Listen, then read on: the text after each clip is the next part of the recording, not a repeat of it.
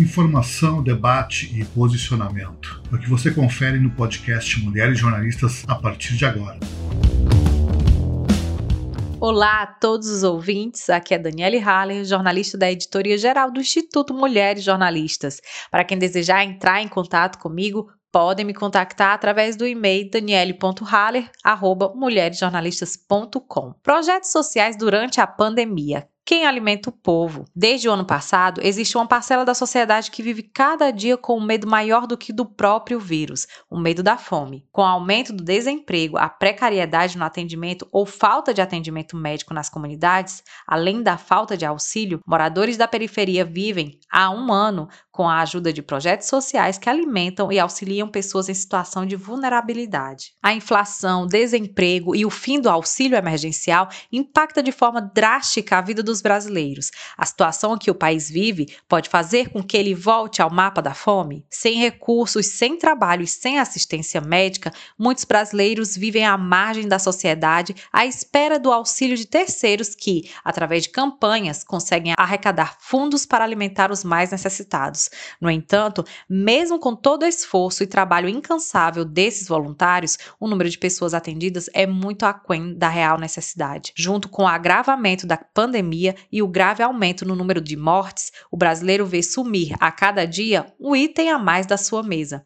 Itens básicos de consumo comum no dia a dia passam a ser artigos de luxo para muitos. Além disso, o aumento do valor do gás de cozinha tem tornado até mesmo impossível o ato de preparar um alimento em casa. O auxílio emergencial, que teve a última parcela paga em dezembro de 2020, volta a ser distribuído. No entanto, com um valor inferior e com requisitos que dificultam cada vez mais o alcance a famílias que realmente necessitam. Então, quem alimenta o povo? Em várias partes do país, projetos sociais, grupos e ONGs se reúnem para tentar minimizar minimizar o impacto que a pandemia tem causado. Através de diversas campanhas, eles arrecadam fundos, alimentos, produtos de higiene e proteção para auxiliar famílias e comunidades carentes. Conversamos com quatro representantes de diferentes projetos que estão atuando na pandemia para conhecer seus trabalhos, experiências e dificuldades que têm enfrentado. Movimento Fazendiando. Há três anos, o movimento Fazendiando iniciou na comunidade do Jardim Colombo, situada na região do Morumbi, zona oeste de São Paulo. O que antigamente era ocupado por entulho e lixo se transformou em uma área para interatividade, transformação física, educacional, cultural e social da comunidade, como conta Lívia Esteves, responsável pela comunicação do projeto. Aspas, a comunidade tem cerca de 17 mil habitantes, sem nenhuma centralidade ou espaço de encontro e lazer, a não ser um terreno abandonado de aproximadamente mil metros quadrados, conhecido como Fazendinha, devido à criação de animais no passado. Nos últimos anos, o espaço se tornou um grande depósito de resíduos e entulho. No final de 2017, porém, a história começou a mudar. Os moradores do Colombo e organizações próximas deram início a uma mobilização para remover os resíduos e o entulho do terreno, transformando-o num parque, o Parque Fazendinha. Fecha aspas, relata. Com a chegada da pandemia, o movimento necessitou suspender suas atividades em decorrência do decreto do governo de São Paulo, em março de 2020, início do primeiro isolamento. A comunidade do Jardim Colombo já passava por inúmeras dificuldades, viu agora a situação piorar diante do aumento do desemprego, as restrições e, com as escolas fechadas, a refeição garantida já não era mais possível. Na intenção de minimizar o impacto da pandemia na comunidade, o movimento Fazendinhando partiu para outra ação: arrecadar alimentos e fundos para atender famílias e pessoas em necessidade. Com a equipe formada por voluntários e profissionais remunerados através de uma gestão compartilhada, o projeto realiza seu trabalho em busca de fundos, doação de cestas básicas, preparação e distribuição de marmitas e de produtos de higiene e máscaras. Sobre como o movimento alcança as pessoas que necessitam de auxílio, Lívia Esteves explica, aspas, reunimos cerca de 50 voluntários para realizarem um cadastro de todas as famílias interessadas nas doações, possibilitando o mapeamento dos idosos, acamados, mães solos, com filhos e consequentemente, dando-lhes prioridade. Com a realização do cadastro, também foi possível se identificar em situações de extrema criticidade na comunidade, como famílias que não tinham sequer acesso à água e cujo alimento já era extremamente escasso, mesmo antes da pandemia. Para facilitar a comunicação com os moradores, grupos formados no aplicativo WhatsApp foram criados e, por meio destes, semanalmente são divulgadas as listas daqueles que irão receber os suprimentos a cada dia e assim evitam-se novas aglomerações. Fecha aspas. No último ano, o projeto conseguiu, através de campanhas nas redes sociais, o incentivo e doações de pessoas físicas e setores privados, chegando a um total de aproximadamente 3 milhões 100 mil reais em doações. O valor foi utilizado, em sua grande maioria, na compra de cestas básicas, confecção e compra de marmitas, cartões de alimentação, compra de álcool em gel, confecção de máscaras para o projeto Heróis Usam Máscaras, com costureiras da comunidade, totalizando 260.447 máscaras. No entanto, o número de doações tem caído drasticamente em 2021.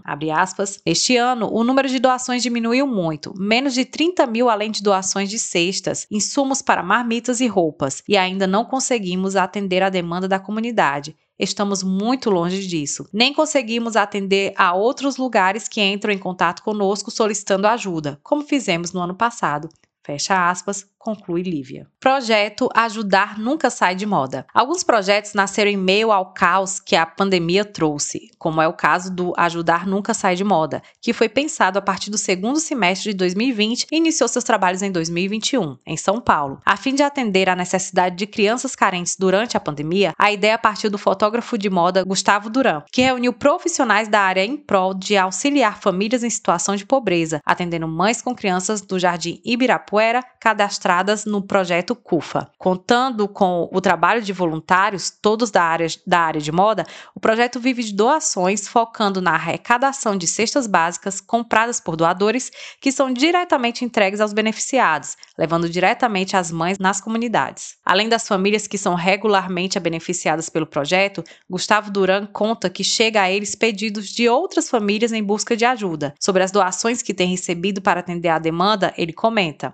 abre aspas, uma pequena parcela de mães com crianças tem sido beneficiada, mas levando em consideração as 27 milhões de pessoas vivendo em pobreza extrema no país, realmente as doações não são suficientes. Fecha aspas, relata o fotógrafo. Projeto Ser Ponte. Valéria Pinheiro é pesquisadora da Universidade Federal do Ceará e trabalha no Laboratório de Estudos da Habitação, além de atuar junto a movimentos sociais urbanos há mais de 20 anos. Por conta da sua experiência, ela diz que a iniciativa do projeto nasceu no começo da pandemia, quando amigos a procuraram em busca de auxiliar famílias em dificuldade. A partir daí, nasceu a ideia de criar o projeto Ser Ponte, para auxiliar mulheres chefes de família. Abre aspas. As pessoas começaram a me procurar oferecendo ajuda no fim de março de 2020, dizendo que se eu precisasse, poderia transferir um dinheiro para minha conta, já sabendo que as coisas iriam piorar bastante. Eu também já tinha pessoas pedindo ajuda. Então, fui aceitando esses amigos e enviando recursos. Foi quando as coisas começaram a tomar um rumo considerável e eu decidi organizar um projeto para receber e para fazer uso desse dinheiro. Desde um princípio, decidi que seria um projeto voltado para mulheres, por esse percurso que eu tenho junto a movimentos sociais urbanos, essa certeza de que são as mulheres que estão à frente desses processos, tanto do cuidar da casa, do cuidar da família, mas também dos processos de luta que seguram essa cidade pelos chifres, que sofrem mais, que têm os menores salários. Fecha aspas, comenta Valéria. No início, a ideia era repassar uma renda básica de 150 reais a 20 mulheres chefes de família, mas, após reunir amigos e voluntários para arrecadação de fundos, eles puderam realizar algo maior, atendendo, ainda em abril de 2020, 75 mulheres com o valor de 180 reais para cada. O segundo passo era definir como seria feita a seleção dessas famílias e o repasse. Aspas, Nós escolhemos um perfil de família, um perfil de mulher a ser atendida pelo Ser Ponte. Mulheres chefes de família que tenham pelo menos um idoso e uma criança em casa, que tenham quatro pessoas na família e que, preferencialmente, não estejam recebendo nenhuma outra ajuda. Temos pessoas de confiança nos territórios que a gente chama de agentes territoriais, pessoas que são referência nos seus territórios para tentar chegar nas famílias que não estão nas redes de movimento, não estão nas redes de igrejas, de governo, de outras ajudas. Tentar chegar lá na ponta, naquela senhorinha que não consegue outra ajuda. E eu acredito que a gente conseguiu bastante isso. Os agentes indicam as famílias, a gente recebe os dados e, e, passa a fazer todo mês o depósito na conta dos agentes. E eles fazem as entregas do dinheiro para as famílias. Fecha aspas, explica. No decorrer dos meses, o projeto conseguiu aumentar suas doações, chegando a atender 210 famílias espalhadas em 18 territórios da cidade, que receberam benefício até dezembro do ano passado. No entanto, quando houve uma certa queda no número de infecções da Covid-19, as doações começaram a cair, diminuindo a possibilidade do projeto de atender a demanda. Abre aspas, para não acabar o projeto em dezembro, decidimos diminuir o número de mulheres e, em janeiro de 2021, ficamos com 50 mulheres, priorizando mulheres negras e indígenas, sabendo que esse recorte étnico-racial também impacta na vulnerabilidade. Fomos por esse caminho. Fecha aspas. Contanto, o uh, com o retorno da gravidade da pandemia, o projeto conseguiu voltar a aumentar a receita e atender um número maior de famílias, com a expectativa de atender 250 mulheres entre abril e maio desse ano. Valéria Pinheiro diz que o coração do projeto projeto é o repasse de uma renda direta desburocratizada para mulheres chefes de família dentro das comunidades, uma vez que a renda mensal dessas pessoas chega a 380 reais por mês para uma casa com até quatro pessoas.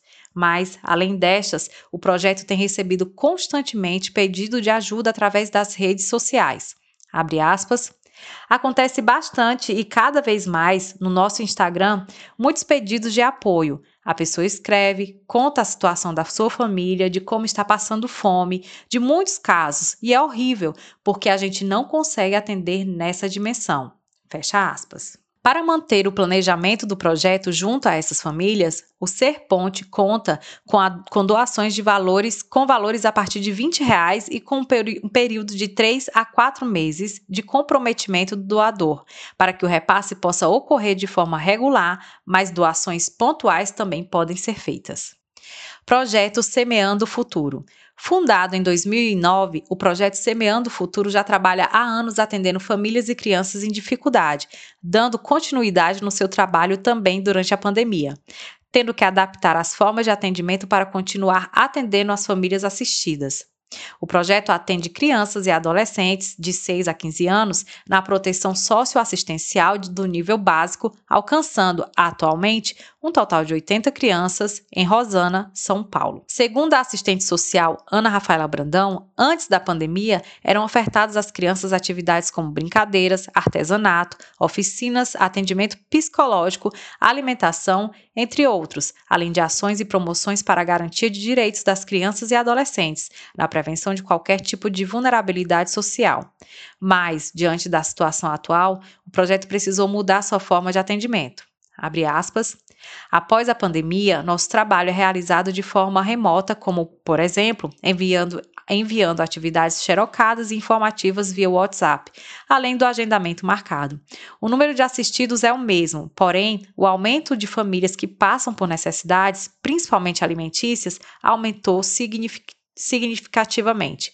Fecha aspas, relata a assistente social, que afirma que as famílias continuam recebendo a alimentação diária. O Semeando o Futuro é mantido, é mantido através de doações e subvenção municipal, realizando trabalho também juntamente à rede de apoio do município, com encaminhamentos para assistência, educação, saúde e, em alguns casos, para promotoria. Durante a pandemia, o projeto conseguiu aumentar o número de doações, mas afirma que os pedidos de ajuda crescem todos os dias. Abre aspas. As demandas surgem diariamente, principalmente na entrega e devolução de atividades enviadas, sendo também realizado o atendimento via telefone na busca ativa de necessidades de nossas famílias. O projeto sempre atende cada demanda trazida por eles, mesmo em meio à pandemia, e, quando não conseguimos atender, procuramos auxílio com a sociedade civil, a qual sempre se prontifica a nos enviar ajuda. Fecha aspas, relata. Para realizar doações para qualquer um desses projetos, está disponível no nosso site todos os dados de conta de banco, PayPal ou Pix de cada um dos projetos. Eu vou ficando por aqui. Agradeço a todos que escutaram nosso podcast de hoje e até a próxima.